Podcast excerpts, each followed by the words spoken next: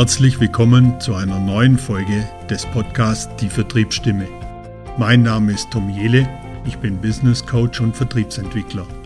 In 30-minütigen Interviewfolgen teile ich mit meinen Gästen wöchentlich neueste Trends, bewährtes, Strategien und die besten Ideen für den Vertrieb und die Vertriebsführung. Die sehr persönlichen Geschichten meiner Gäste und ihre Erfolgsgeheimnisse machen Mut und motivieren, Perspektiven zu verändern. Wenn du mit deinem Vertrieb auf das nächste Level willst und zu wenig Zeit hast, alles selbst auszuprobieren, dann ist dieser Podcast genau das Richtige für dich.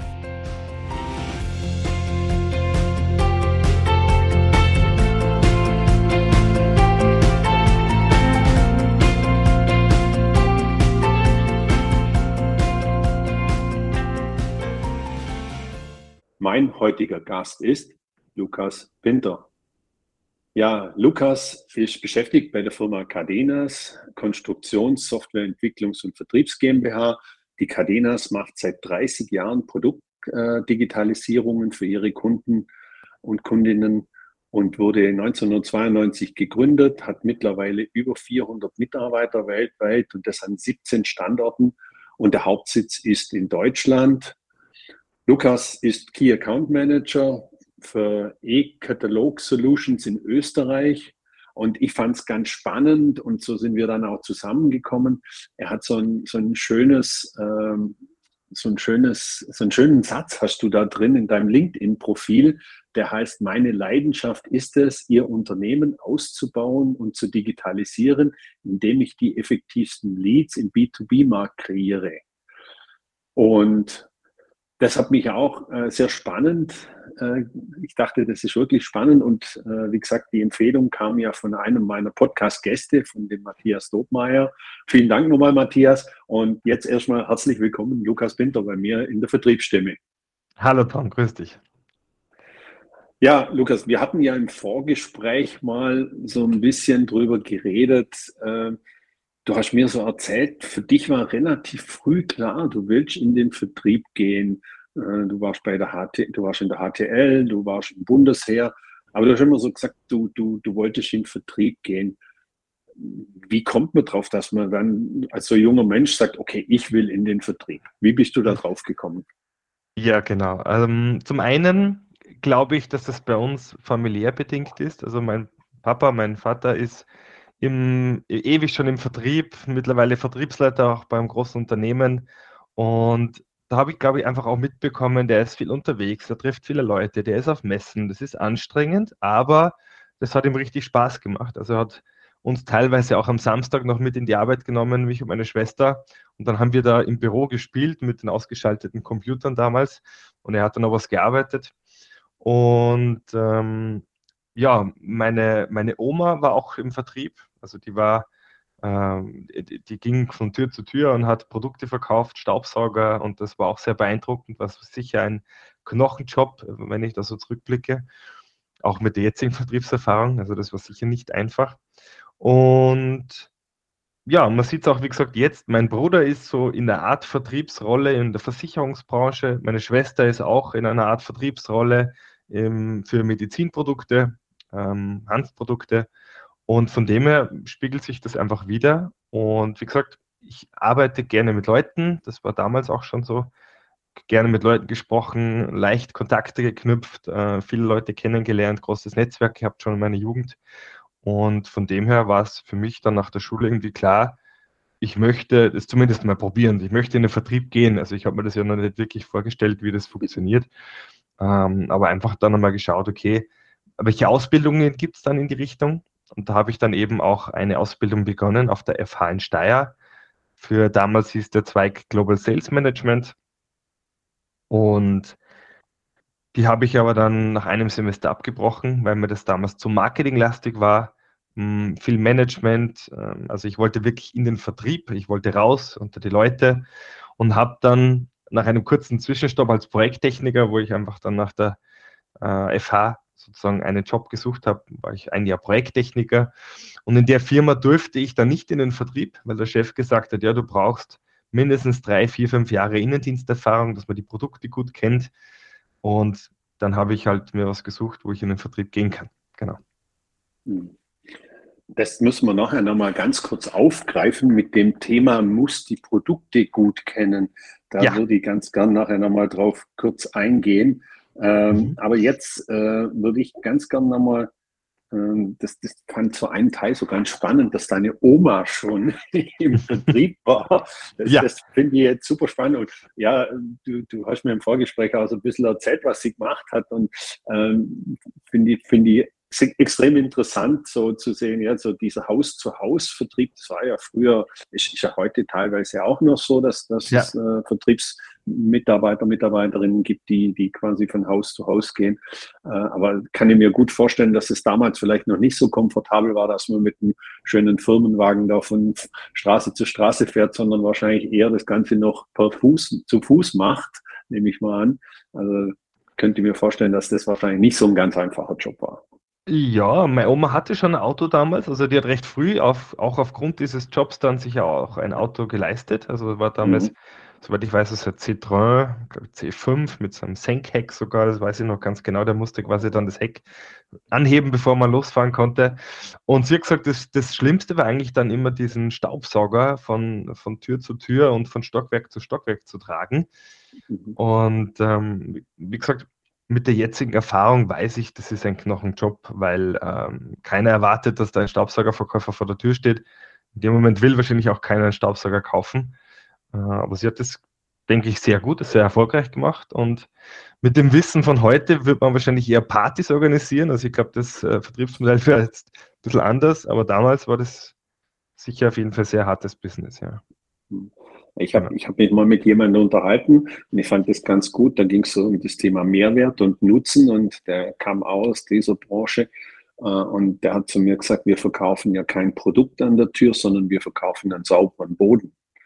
äh, hat er gesagt, das ist, das ist ja, ja der, der, der Eintrittsding und dementsprechend agieren sie auch.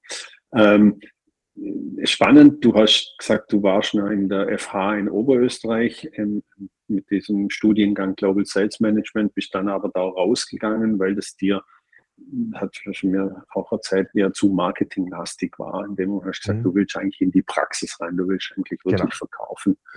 Äh, interessantes Thema. Also wirklich. Und ähm, was, was wir auch besprochen haben, ist, du, du hast über 20 Jahre Fußball gespielt, bereits ja. als Kind. Was, was, was, hast, was hat dir das gegeben, das, ähm, ich sag mal, dir jetzt auch in der Zukunft oder als erwachsener Mensch hilft? Was, was, was, hat, das, was hat Fußball oder dieser Sport, gemeinsame Sport mit anderen, was ja. hat dir das gegeben? Also begonnen hat es mit Fußball eigentlich dadurch, dass mir mein Papa Videos gezeigt hat, damals vom Diego Armando Maradona, weltbekannter Fußballer, jeder kennt ihn. Und das hat mich damals infiziert mit vier, fünf Jahren, habe dann einfach Fußballspielen begonnen. Und das hat einfach toll viel Spaß gemacht, weil die ganzen Freunde äh, aus der Bekanntschaft, Nachbarschaft natürlich gemeinsam gespielt haben, dann auch in der Schule. Und da gab es halt immer einfach Interaktion mit, mit, mit anderen Kindern und einfach das soziale Umfeld und das Sportliche war, glaube ich, auch immer ganz gut, was natürlich auch hilft dabei. Und später, was mir beim Fußball ganz wichtig war, äh, gerade so Gymnasium, HTL-Zeit, wo man natürlich HTL gerade viele Stunden auch sitzen verbringt vom Laptop. Wir waren dann auch eine Laptop-Klasse. Und da hat mir eigentlich die Leidenschaft zum Fußball geholfen, mich zu bewegen, einfach rauszugehen, Sport zu treiben, auch im Winter. Und ähm, habe mir auch Bewusstsein für meine Gesundheit gegeben. Also ich habe dann einerseits durch meinen Opa, der sehr starker Kettenraucher war, für mich dann auch beschlossen im Sinne des Fußballs, dass ich eben nicht rauche. Und ähm, das habe ich bis heute durchgezogen. Also durchgezogen klingt jetzt zu so schwer, aber ich bin nicht Raucher und, äh, und habe dann auch im Zuge dessen halt wenig getrunken, gerade in der Jugendzeit, in der HTL, wo vielleicht viele gerne fortgehen und äh, gerne auch was trinken.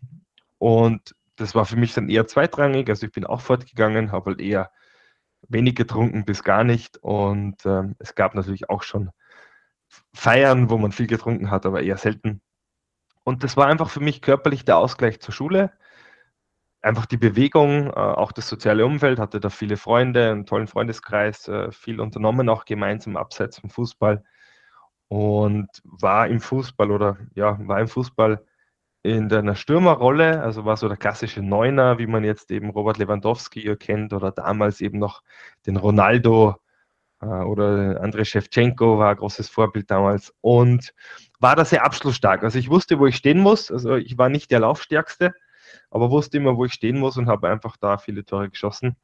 Und das war meine große Stärke. Und ich glaube, dass das auch jetzt im Vertrieb eine Stärke ist, dass ich ja spüre, wenn der Kunde ja bereit ist, einverstanden ist, dass man da wirklich in die Umsetzung geht, äh, Vertrauen aufgebaut hat und dass man sich eben auf einer Beziehungsebene toll versteht.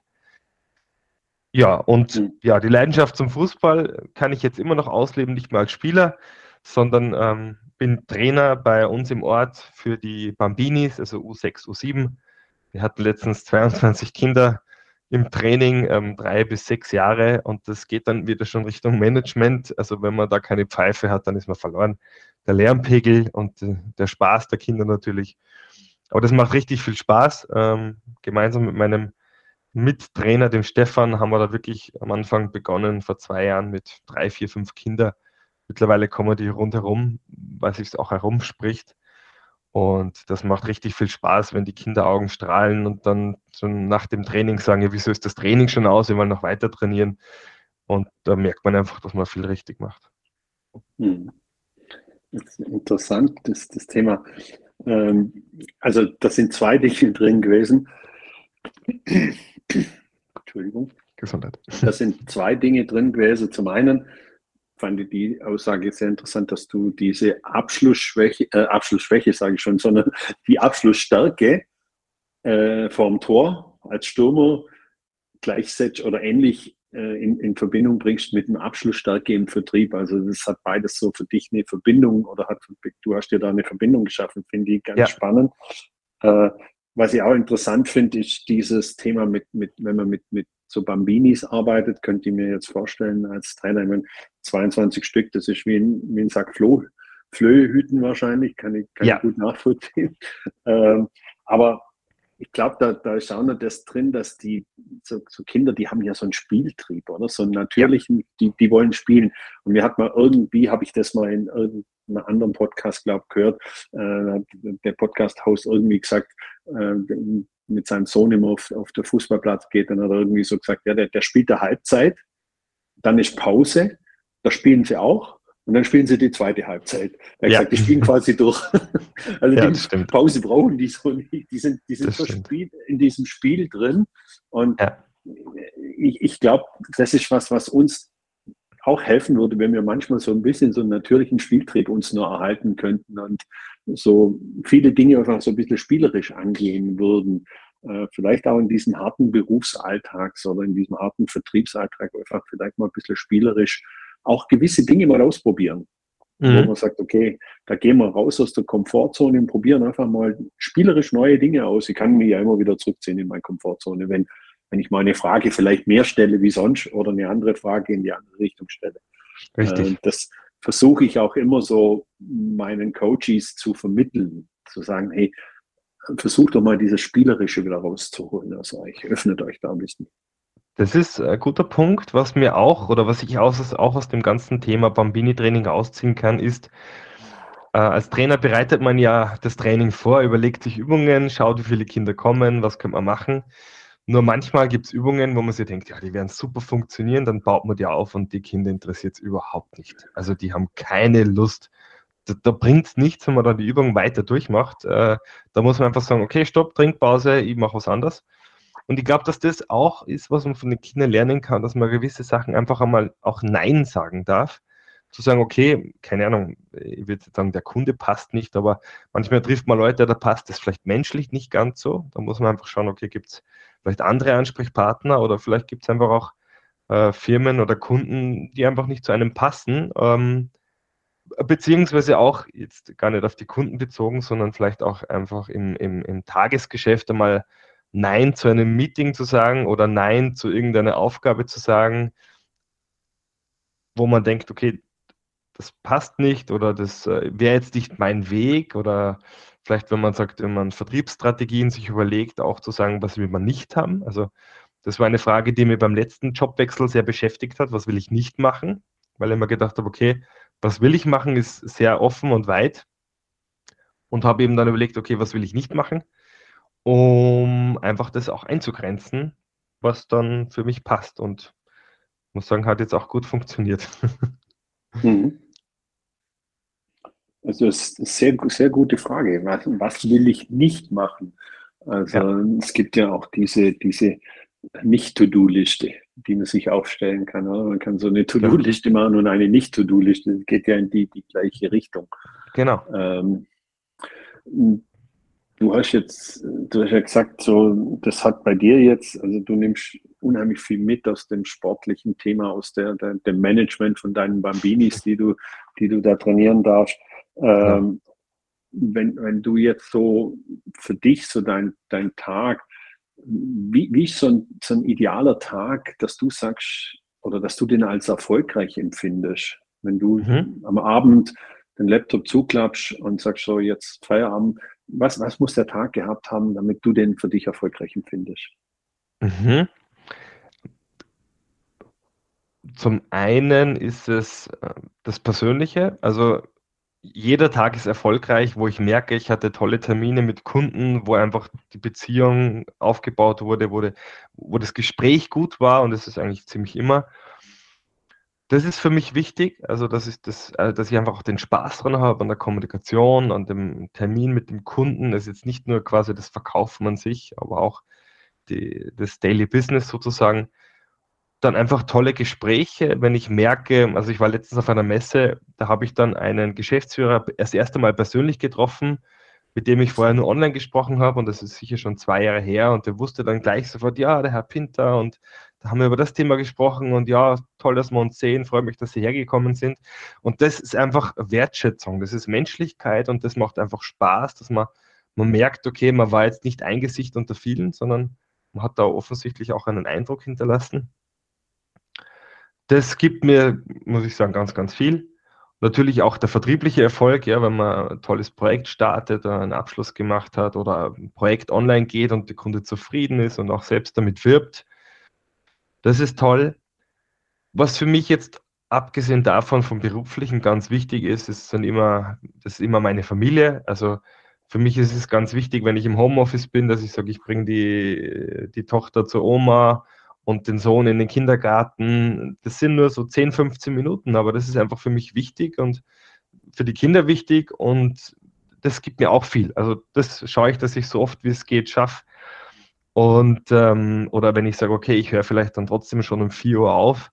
Äh, liebe Grüße auch an meinem Chef. Ähm, den nerv ich dann am Abend wieder, wenn die Kinder schlafen äh, oder schreibt dann noch ein Angebot. Und diese Flexibilität ist für mich extrem wichtig, weil ich einfach ja, toller also Familienmensch bin, viel Zeit mit meinen Kindern verbringen möchte.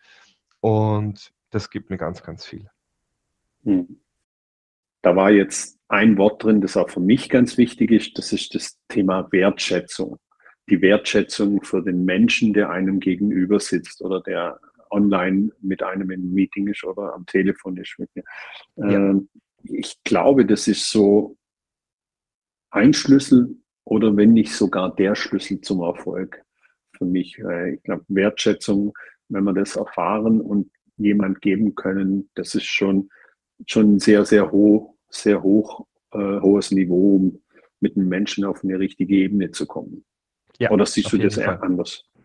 Bin ich ganz bei dir. Also für mich ist wichtig, dass wenn es um, um Online-Konferenzen, aber auch um persönliche Termine geht, dass ich schaue, dass ich rechtzeitig vor Ort bin, vor Ort bin dass ich ganz kurz auf den Kunden warte, in dem Sinn, dass ich sage, okay, habe noch ein paar Minuten Zeit am Parkplatz oder online, dass ich mich auf das äh, Meeting vorbereite, dass ich eben pünktlich bin.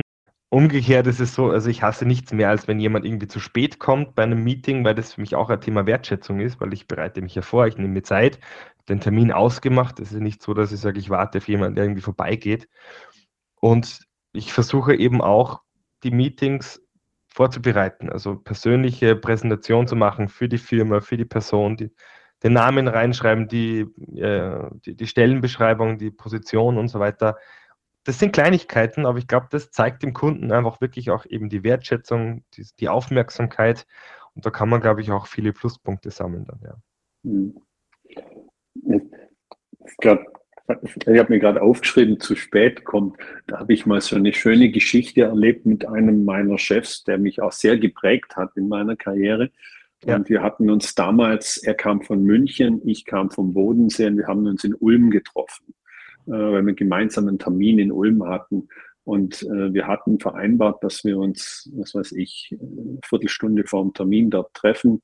Und ich bin eben zwei Minuten zu spät gekommen zu dem Termin, weil Verkehr war und was weiß ja. ich, weiß auch nicht. Vielleicht das kann ja mal passieren. Ja zu spät losgefahren oder nicht. Und ich kann mich ganz gut daran erinnern, was er zu mir gesagt hat, war ich ganz neu in dem Unternehmen. Ich glaube, ich war noch keine zwei Monate dabei. Und dann hat er, ist er ausgestiegen aus dem Auto, ist auf mich zugekommen, hat mich begrüßt und hat zu mir gesagt, ich hasse es, zu spät zu kommen und ich hasse es zu warten. Das war das Einzige, was er zu mir gesagt hat. Und das, hat, das ist so wie so ein roter Button bei mir. Irgendwie hat das was ausgelöst und seither bin ich immer 10 Minuten, 15 Minuten vor dem Termin dort. Ich versuche immer wirklich entsprechend viel zu oder gefühlt viel zu früh dort zu sein, weil ich immer wieder, es kommt immer wieder diese Erinnerung an diese, diese Aussage, die er da gemacht hat. Ich denke immer so, nee, zu spät kommt, tue ich nicht mehr. Das, das, also natürlich passiert das, kann passieren, wenn irgendwie irgendwo hin schon, genau, mit dem Auto ist es so schwierig oder auch mit dem Fliegen oder mit dem Zug ist es ja manchmal auch, passiert es ja leider auch. Aber wenn es irgendwie geht, dann nehme ich halt lieber irgendwie einen früheren Zug, damit ich dann habe ich halt eine Stunde, trinke noch irgendwo einen Kaffee oder so irgendwie. Also das habe ich mir damals gesagt, das passiert mir nicht mehr, dass ein Chef zu mir sagt, ich hasse es zu spät zu kommen und ich hasse es zu warten. Das passiert mir nicht mehr, das habe ich mir damals geschworen. Mein, also mein, meine Ansicht ist einfach, es gibt keine zweite Chance für den ersten Eindruck. Und wenn ich beim ersten Mal mhm. eben zu spät bin, und der Kunde vielleicht auch Wertschätzung oder Wert legt auf Pünktlichkeit, dann ist der Einstieg schon mal schlecht. Und da kann man einfach das leicht vermeiden, indem man einfach ein bisschen früher da ist und lieber dann auf den Kunden wartet und sagt, okay, ich bin da, können früher anfangen oder können noch kurz warten, kein Problem, ich richte mich nach dir. Und wie gesagt, das sind Kleinigkeiten, aber ich glaube, in Summe macht das eben viel, viel aus. Mhm. Jetzt, jetzt haben wir ja gute zwei Jahre, nicht so einfache Jahre äh, äh, hinter uns. Ähm, viel im Homeoffice gewesen oder im Homeoffice gearbeitet. Ich glaube, du arbeitest auch im Homeoffice. Ja. Äh, wie, wie ist es jetzt für dich, jetzt wo wir wieder, sag mal, raus können, wo man wieder zum Kunden, zur Kundin fahren kann? Ja. Ist das hat, hat sich das wieder verstärkt? Ist es wieder mehr? Bist du wieder annähernd an der Quote, wie die du vor, der, vor dieser etwas schwierigen Zeit gehabt hast? Oder ist es eher jetzt wirklich ein Mix aus Hybrid, also ein hybrider Mix, wo du sagst so, ja, im Gegensatz zu früher habe ich, was weiß ich, in der Woche 20 Termine gemacht, heute mache ich nur 10, mache aber dafür nur 20 Online-Meetings. Wie hat sich das für dich verändert jetzt? Mhm. Da muss man vielleicht ganz kurz reingehen. Ich war davor bei einer Firma, das war eine Software-Cloud-Lösung für Produktkonfiguratoren. Das war ein Startup. Zu Beginn habe ich wirklich alle Termine persönlich gemacht, war in Österreich und Deutschland unterwegs. Und irgendwann gab es einfach dann so viele Termine, dass das mit dem Auto gar nicht mehr möglich war, verkehrstechnisch und geografisch das unter einen Hut zu bringen. Und dann gab es da schon auch vor Corona viele Online-Meetings und dann mit Corona war es dann 100% online. Und das war dann auch ein Punkt, dass ich letztes Jahr dann Ende des Jahres den Job gewechselt habe, dass ich gesagt habe, ich will für mich, ich will wieder rausfahren. Äh, ich will jetzt kein Vertriebsgebiet, wo man sagt, ganz Europa oder Dachraum oder so, wo, wo man einfach, weil es einfach vom Fahren her nicht möglich ist, sehr viel online machen muss. Und darum bin ich sehr, sehr froh, jetzt eben bei Cardenas, ich sage jetzt mal nur unter Anführungszeichen für, für Österreich verantwortlich zu sein, weil da kann man diesen Mix einfach super machen. Also ich bin wieder viel unterwegs. Ich schaue, dass, wenn es geht, den Termin immer persönlich mache. Was natürlich auch logistisch dann ein bisschen eine Herausforderung ist, Termine so zu legen, aber das funktioniert ganz gut, dass ich eben nicht äh, einen Tag nach Vorarlberg fahre, einen nach Wien, einen nach Salzburg, sondern dass ich das zusammenlege. Aber natürlich wird die Zukunft so sein, dass es eine Mischung ist. Also online und, und, und persönlich, wobei ich trotzdem tendiere zum Persönlichen, gerade wenn es geht um, ich sage mal so, den Zweittermin auf jeden Fall, weil der Kunde dann eben schon das Produkt kennt, mich kennt und dann, dass man einfach rausfinden kann, okay, passt das, ist es ein Fitting, kann man da was machen, ein Projekt starten. Da ist eigentlich der zweite Termin persönlich ganz toll, weil man einfach den Kunden spürt. Man, man, ich war letztens bei einer Firma, da sind wir dann durch die Werkstatt gelaufen. Dieser Werkstattgeruch, der bleibt einem einfach im Kopf. Und einfach auch mit dem Kunden abseits vom Business mal so Kleinigkeiten zu besprechen. Eben, ja, Werkstattgeruch, ja, wieso kommst du auf das? Hat mir dann die Dame gefragt, sag, ja, ich war in der HTL, da haben wir Werkstatt gehabt und der Geruch, ja, welche HTL warst du? Ja, und dann einfach dieser Smalltalk, jetzt abgesehen vom beruflichen. Und das finde ich ist ganz, ganz wichtig, äh, einfach auch das Firmengebäude zu sehen, die Leute zu sehen, äh, den Empfang, einfach, ja, das, das Umfeld des Kunden zu spüren. Und das, ja, das macht mir irrsinnig viel Spaß, einfach auch hier Österreich zu erkunden und dann wieder zu sehen, ah, da, da ist die große Firma beim Vorbeifahren und, das oder, oder das Unternehmen ist da, das kenne ich schon und jetzt weiß ich auch, wo die sind und wie das Gebäude aussieht. Und da unterwegs zu sein, das macht richtig viel Spaß. Also das mhm. liebe ich. Mhm. Ich glaube, da bist du nicht alleine ja, unter den Verkäufer, Verkäuferinnen, dass man, dass man wieder reisen kann, dass man wieder Kunden besuchen kann. Ich glaube, das ist, also mir geht es ja gleich. Ich finde es auch schön, wenn ich am Tisch mit den Menschen sitzen kann und, und wir face to face miteinander sprechen und, und Ideen entwickeln. Aber natürlich, wie du sagst, äh, ich glaube, das Online ist gekommen, auch um zu bleiben. Äh, es wird wieder ein bisschen weniger werden wahrscheinlich, aber trotzdem kann man gewisse Dinge kann man sicher online gut machen. Ja. Äh, man muss wahrscheinlich nicht wegen jedem Termin jetzt zum Kunden fahren, wie man es vielleicht früher mal gemacht hat oder wegen einem Termin, was weiß ich, von Zürich nach Hamburg fliegen für den Ersttermin. Das macht wahrscheinlich, ist online genauso machbar und ja. ähm, ich glaube auch, da, da bin ich auch bei dir. Meinst du, dass, dass da noch Nachholbedarf ist bei, bei Menschen, die im Vertrieb sind, das online auch so hinzubekommen wie jetzt vor Ort? Glaubst du, oder glaubst du, dass die Leute jetzt in den zwei Jahren schon, schon sich dahin entwickelt haben, dass sie sagen, okay, ich bin online genauso gut oder fast genauso gut wie, wie äh, vor Ort? Also da ist es so, wir hatten bei meinem vorigen Arbeitgeber da einen tollen Verkaufstrainer und ich habe mir dann auch so ja, verschiedene Verkaufstrainingsvideos auch, auch angesehen, was jetzt Online-Meetings betrifft.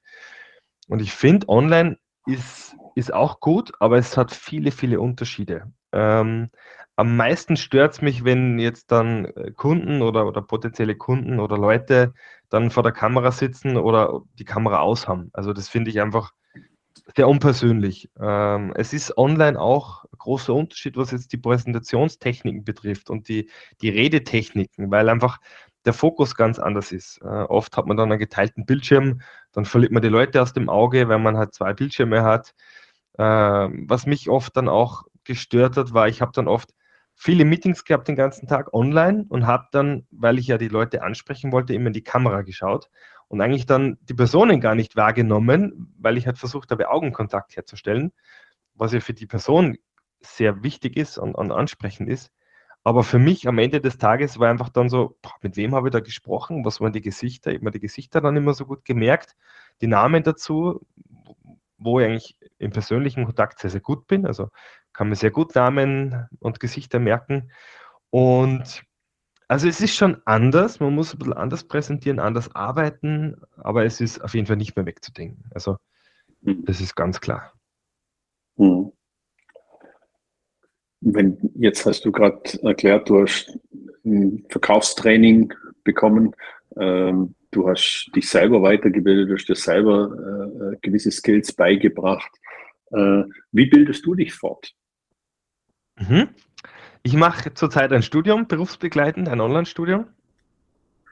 Und zwar am Austrian Institute of Management von der FH Burgenland.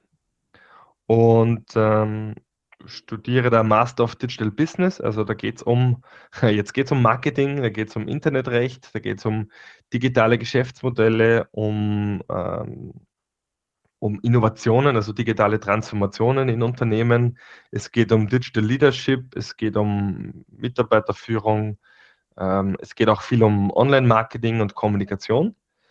Und ja, wie gesagt, es geht berufsbegleitend, alles online, was mir natürlich in der Flexibilität mit der Familie, mit dem Beruf äh, sehr viel hilft. Und ich kann da eigentlich ganz viel mitnehmen, auch wenn ich eben unterwegs im Hotel bin, habe ich Zeit am, zum Lernen, zum Hausaufgaben machen und so weiter.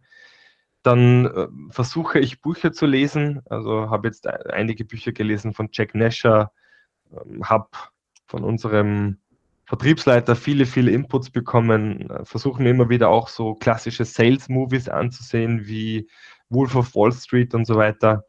Äh, da sind schon viele Kernwahrheiten drinnen. Und ja, wie gesagt, einfach Bücher lesen, wenn es geht, dann auch vom Arbeitgeber Fortbildungen zu machen, einfach offen zu sein. Äh, LinkedIn gibt es auch viele tolle Informationen und Videos. Und ich glaube, ganz wichtig ist, also ich habe die Biografie auch von Steve Jobs gelesen. Was, ich, was mir da sehr wichtig war, ist immer auch dieses, ich weiß jetzt nicht immer so bezeichnet, dieses Reverse Engineering, dass man einfach nicht nur technisch von irgendwas ausgeht und was entwickelt, sondern immer kundenspezifisch, customer-centric zu schauen, okay, was will der Kunde äh, und dann daraus quasi ein Feature oder eine, eine Anforderung, ein Angebot zu machen und so weiter. Äh, das hat mich sehr geprägt und auch das Thema, das er durch seine Krankheit beschreibt, durch sein Studium, das er auch abgebrochen hat und so weiter, dass sich die Punkte jetzt meiner beruflichen, privaten Laufbahn, diese Linie, die sich da durchzieht, die erkennen wir oft dann erst später. Also man braucht keine Angst haben vor Entscheidungen. Oft werden auch dann Entscheidungen von jemand anderem getroffen, wo man einfach dann nicht aus kann. Aber im Nachhinein ergeben alle Punkte immer einen Sinn und äh, da glaube ich fest dran, das macht Spaß und das ist für mich einfach ganz wichtig. Genau. Mhm. Jetzt kommen wir gerade mal ganz kurz zurück, weil du das jetzt gerade kurz erwähnt hast mit der Kundenzentrierung, Kundenorientierung. Ähm, du hast vorher mal gesagt, du hast so einen Zwischenschritt zwischen HTL und Vertrieb gemacht, wo du nicht in den Außendienst konntest, weil du die Produkte noch nicht gut genug kanntest oder du hättest irgendwie zwei Jahre äh, die Produkte erstmal kennenlernen äh, sollen. Mhm. Äh, wie siehst du das? Ist zu viel Produktwissen hinderlich im Vertrieb? Also ich sage mal so, the new way of work ist der Mut zur Lücke. Also man kann nicht alles wissen. Und einfach zu wissen, dass es einfach viel Wissen gibt auf der Welt, viele Informationen und zu sagen, ich weiß nicht alles, da tut man sich schon mal viel leichter, weil man einfach die Angst sozusagen verliert, auch das Gesicht vor dem Kunden zu verlieren. Also man muss einfach sagen, okay, das weiß ich nicht, das frage ich nach, Sie bekommen Informationen, bis wann brauchen Sie, ist wesentlich effizienter und authentischer, als zu sagen, ja, das kann so oder so sein oder irgendwas zu sagen, was man vielleicht gar nicht weiß. Oft wissen die Kunden mehr als einer, als man selber. Und dann sitzt man einem Fettnäpfchen, weil dann weiß der Kunde, dass man einfach ja, vielleicht nicht die Wahrheit sagt oder was Falsches behauptet. Und dann kann der Kunde einfach auch viele andere Aussagen anzweifeln. Also lieber zu sagen, okay, das weiß ich nicht, das muss ich nachfragen. Da habe ich kein Problem damit. Im Gegenteil, das versteht auch der Kunde. Und damit lernt man auch sehr viel. Also wenn ich dann da nachfrage bei der, im Technikteam oder bei unseren Projektmanagern, ECCs und so weiter, dann lerne ich auch ganz viel und weiß das dann in Zukunft vielleicht. Und von dem her, ja, die neue Kultur des Wissens und Nichtwissens ist, glaube ich, ganz wichtig. Und damals der Chef war einfach auch eine andere Generation. Und von dem her bin ich ihm überhaupt nicht böse, weil, wie gesagt, rückblickend war es eigentlich gut, weil ich bin dann zu einer Firma gekommen, zu einem Xerox-Händler, wo ich einen tollen Vertriebsleiter hatte, wo ich tolle Vertriebsschulungen genossen durfte oder genießen durfte und da einfach wirklich auch mein Werkzeug, mein vertriebliches Werkzeug gelernt habe. Und hätte der Chef das damals nicht gesagt, wäre ich jetzt nicht hier. Also von dem her alles bestens. Ja, es ist so. Ja, ich, ich, ich finde das interessant, weil äh, ich diskutiere das ja ganz oft in meinen Beratungen und in meinen Coachings, wie gut muss ein Verkäufer ein Produkt kennen. Ähm, ich habe das für mich so eine eigene These. Ich sage immer, ich glaube, wenn man zu tief drin ist als Verkäufer, dann verliert man sich ganz gern in diesen Produktfeaturen. Dann setze ich immer die Brille auf, was kann mein Produkt, wie toll ist mein Produkt. Und ich verliere diese oder vergesse es oder verliere den Kunden in den Mittelpunkt zu setzen meines Handelns. Weil ich so von meinem Produkt begeistert bin und überzeugt bin und ich will dem Kunden alles über das Produkt erzählen, ohne zu schauen, was, der, was den überhaupt interessiert, den Kunden oder die Kundin. Und darum bin ich immer so, darum habe ich jetzt die Frage gestellt, weil ich finde, die, die Frage stelle ich immer in meinen Beratungen, weil ich, ich, ich weiß nicht, inwieweit man so ganz tief eintauchen muss als Verkäufer, dass man wirklich, bei der Software können wir jetzt sagen, jede einzelne Programmierzeile kennt. Ähm, also da, da, wie gesagt, das ist für mich immer so, darum habe ich dir die Frage gestellt und ich glaube, manchmal ist weniger Produktwissen besser, um den Standpunkt des Kunden und den, den Bedarf des Kunden zu evaluieren, wie wenn ich so äh, wirklich voll gepresst bin mit Wissen und das einfach alles loswerden will. Mhm. Ich, ich, meine, ich meine Meinung dazu. Vielleicht bin ich, bin, ich ganz, bin ich ganz bei dir. Also danke da an meinen ersten Vertriebsleiter, den Hans Lechner. Da habe ich sehr, sehr viel gelernt. Ähm, meine erste Vertriebsstation war, wie gesagt, ein Xerox-Händler in Oberösterreich. Und da haben wir Xerox Multifunktionsgeräte verkauft.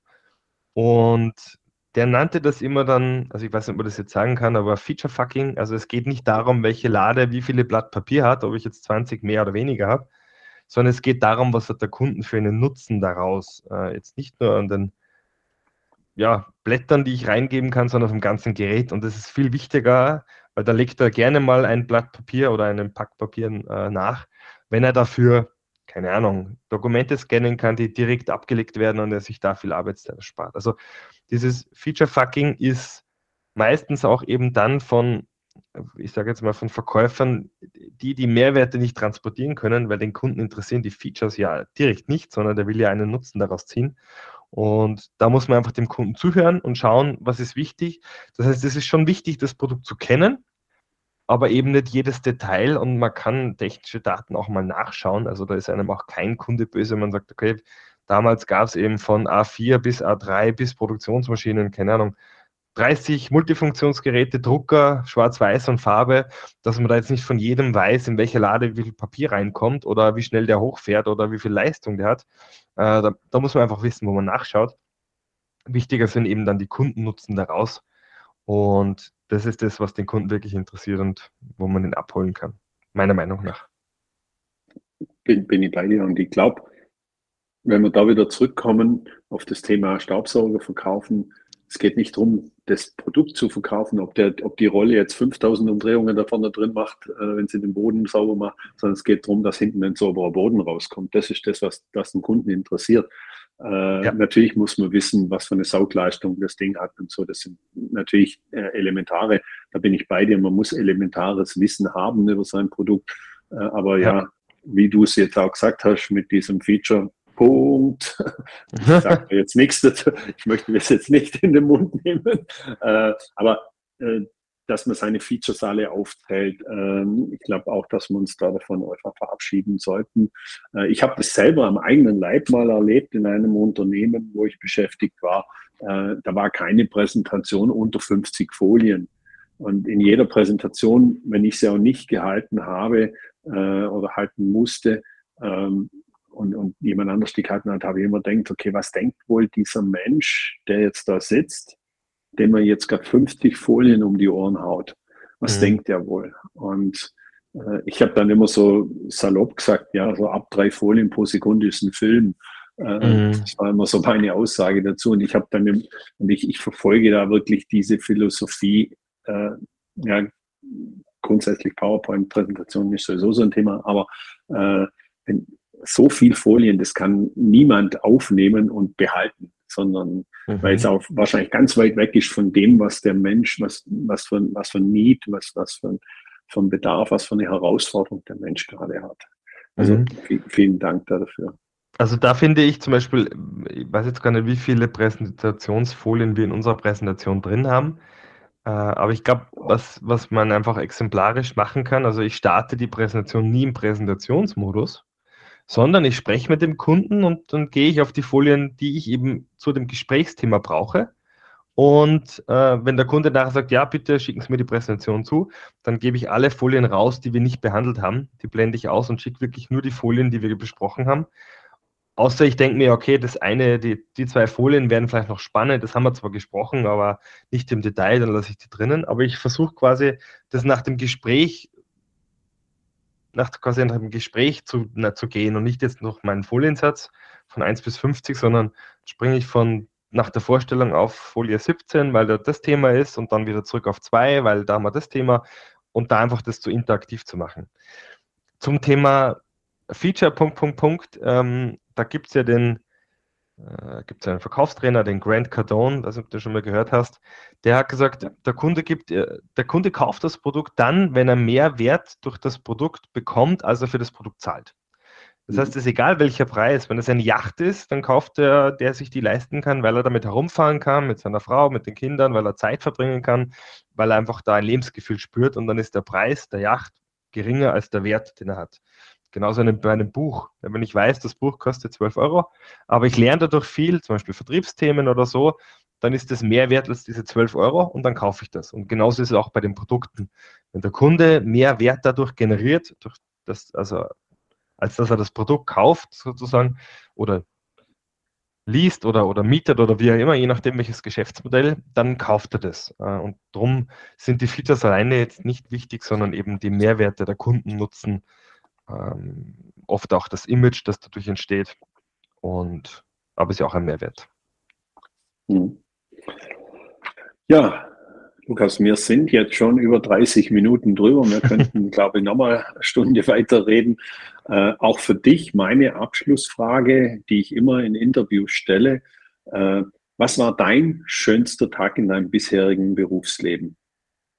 Genau, das, da fallen mir eigentlich zwei Sachen ein, also aufs Berufsleben bezogen. Das eine weiß ich noch, da bin ich eben am Anfang meiner Vertriebskarriere nach einem Kundenabschluss-Meeting, wo der Kunde wirklich vor mir live unterschrieben hat, im Auto gesessen und habe, glaube ich, so laut geschrien, dass alle Passanten kurz geschaut haben, weil ich mich einfach so gefreut habe, jetzt über den Abschluss, natürlich auch über die Provision, über dieses Erlebnis. Ähm, und ich glaube, da wird man süchtig. Also nach dieser Dopaminausschüttung, das macht schon Spaß. Und das Zweite war eigentlich dann, als mein letzter Job zu Ende ging, habe ich äh, nach ein paar Tagen einen LinkedIn-Post abgesetzt, dass ich eine neue Aufgabe suche. Und der Response, diese Weiterempfehlungen, diese Antworten von meinem Netzwerk, von Bestandskunden, von Kollegen und so weiter, das hat mich so gefreut, weil das einfach auch so eine Wertschätzung war. Und also diese, dieses Feedback war einfach toll und da habe ich mir einfach überlegt, ja, oder gedacht, dass es wirklich, dass ich trotz viel richtig mache und ähm, ja, war sehr, sehr schön. Super, vielen Dank dafür. Bitte gerne. Ja, grundsätzlich sind wir jetzt am Ende des Interviews angekommen. Ich möchte mich bedanken bei dir. Vielen Dank, dass du dir die Zeit genommen hast, äh, mir hier Rede und Antwort zu stehen und das Interview mit mir zu führen. Vielen Dank. Und von, noch eine kurze Frage von mir. Äh, wo finden wir dich? Also LinkedIn hast du schon gesagt, bei LinkedIn können wir dich finden. Wenn jemand sonst mit dir in Kontakt treten will, ein Kunde oder eine Kundin sagt, hey, spannend, die, die Firma Cadenas hat genau das, was ich brauche, wie können wir dich erreichen? Soll ich es in die Show Notes schreiben, äh, deine E-Mail-Adressen? Gerne, meine E-Mail-Adresse gerne, auf LinkedIn natürlich. Man mhm. findet äh, viele YouTube-Videos von mir, Webinare und Aufzeichnungen und so weiter und sonst einfach, ja, ich glaube, LinkedIn ist trotzdem das Einfachste. Und sonst hier in den Shownotes gerne natürlich meine E-Mail-Adresse. Natürlich gerne. Okay, super, klasse. Ja, dann wünsche ich meinerseits vielen Dank oder sage ich nochmal vielen Dank und wünsche dir noch einen schönen Tag. Ich sage danke, dass ich dabei sein durfte, war echt toll. Dankeschön, hat Spaß gemacht. Und äh, ja, dir auch noch einen schönen Tag und natürlich liebe Grüße an alle Zuhörer und Zuhörerinnen und viel Erfolg hoffentlich im Vertrieb oder wo auch immer ihr unterwegs seid und euch einen schönen Tag. Und wenn ihr selber mal Lust habt auf ein Podcast-Interview mit mir, dann schreibt mir einfach eine Nachricht oder ruft mich einfach direkt an. Bis zum nächsten Mal. Hier war euer Tom.